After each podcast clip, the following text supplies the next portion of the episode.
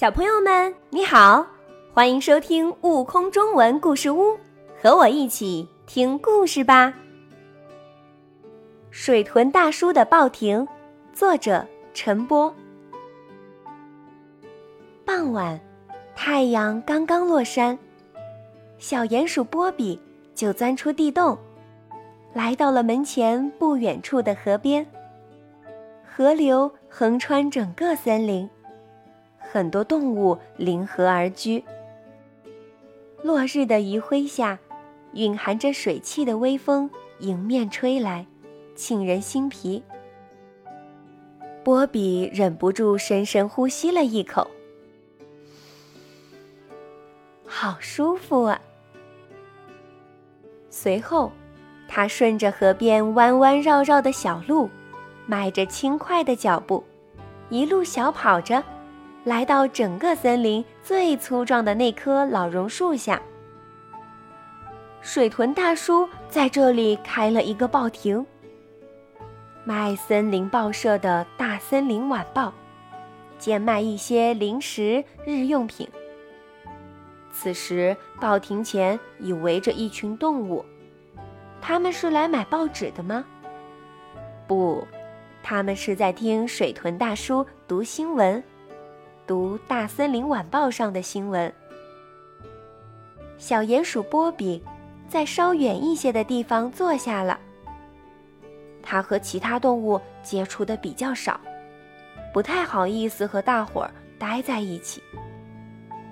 嗯，离得远一些没什么。他的听力很是相当好的，尽管小鼹鼠的动静很小。但水豚大叔还是注意到了，这个小东西总是在太阳落山以后才过来，但从没有一天缺席。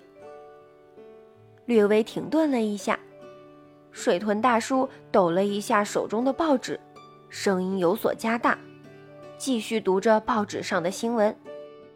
经过一个多月的追捕。森林卫士终于捣毁了猖獗的盗窃团伙，为首的是田鼠黑胡子。野兔保尔再创纪录，实现了八代同堂。他的儿子每天和他的第七代孙子一起上学。水豚大叔像播音员一样，用抑扬顿挫的声音。读着报纸上一个个新闻，听众们不住地发出感叹声、笑声。碰到高兴的事情，便情不自禁地鼓起掌。这样的情形已经上演了很多天。夜幕降临了，水豚大叔的报纸也读结束了。大家没有立刻散去，继续坐在报亭前聊着天儿。分享一些零食点心，有一些是从水豚大叔这儿买的，有些是自家带的。傍晚时听听这一天有趣的新闻，真是一种愉快的消遣呐！鳄鱼先生感叹着说道：“喂，我说大家，以前你们都自己买报纸看。”最近怎么光听水豚大叔读报呢？水豚大叔的报纸都卖不出去了。住在大榕树上的八哥很不合时宜地提了一个话题。不过，这是一个很好的话题。啊，我嘴巴长，每次看报纸，嘴巴都把报纸顶出个大窟窿。鳄鱼有些不好意思，小浣熊说：“我有洁癖，总喜欢把手里的东西放水里洗，报纸也是如此，洗着洗着就没了。”青蛙说：“对我来说，看一张报纸简直就像进行一场跳跃运动，我得不停地从这里跳到那里。”可我随便一跳，就是几大段文字的距离，根本没办法把报纸上的内容顺下来。我可不想这么运动，身体不想动，手不想动，连眼球都不想动，也就耳朵能听了听了。树懒懒洋洋地说：“它成天都这么吊在大榕树上。”大伙儿一个一个说了自己的原因，理由千奇百怪，引起阵阵笑声。最后，水豚大叔对远处的波比招了招手：“嘿，小鼹鼠，过来！你为什么喜欢听我读报呢？”小鼹鼠波比小心翼翼地走到水豚大叔身边，小声地说道：“我……”我的原因很简单，我眼神不好，对光线敏感，看不清报纸上的字。水豚大叔慈爱地说道：“ 哈哈哈，你这个小家伙，不用这么害羞，以后你可以坐得近些。”接下来的一段时间，波比依然每天准时到来。他开始坐到动物们中间，跟大伙儿一起听新闻，一起欢笑，一起闲聊，还会时不时的给大家带来一些新采摘的浆果。日子过得简单而快乐。这天晚上，小鼹鼠像往常一样，来到报厅前下听水豚大叔读新闻。水豚大叔的脸色。似乎有些凝重。读到最后，他声音低沉地说道：“朋友们，现在我告诉你们，今天最大的新闻。大森林晚报明天就停刊了，今天是最后一期。”顿时，欢快的空气像被冻结了一样，变得分外沉闷。为什么会这样？其实这是可以预料的。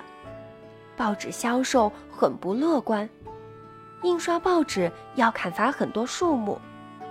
对于生活在森林里的动物们来说，这是一种巨大的破坏。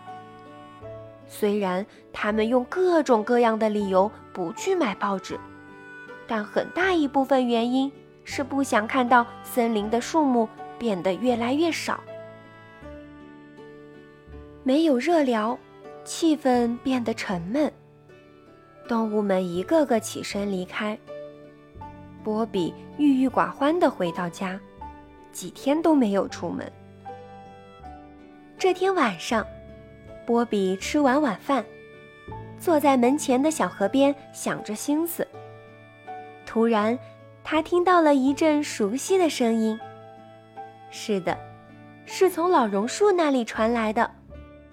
各位听众，欢迎收听水豚说新闻。是水豚大叔，没错。波比一跃而起，撒开四腿，一口气跑到老榕树下。哈，大伙儿都来了，但是报亭并没有开，水豚大叔也不在。报亭上架了一个大喇叭。水豚大叔正通过广播说着森林的新闻。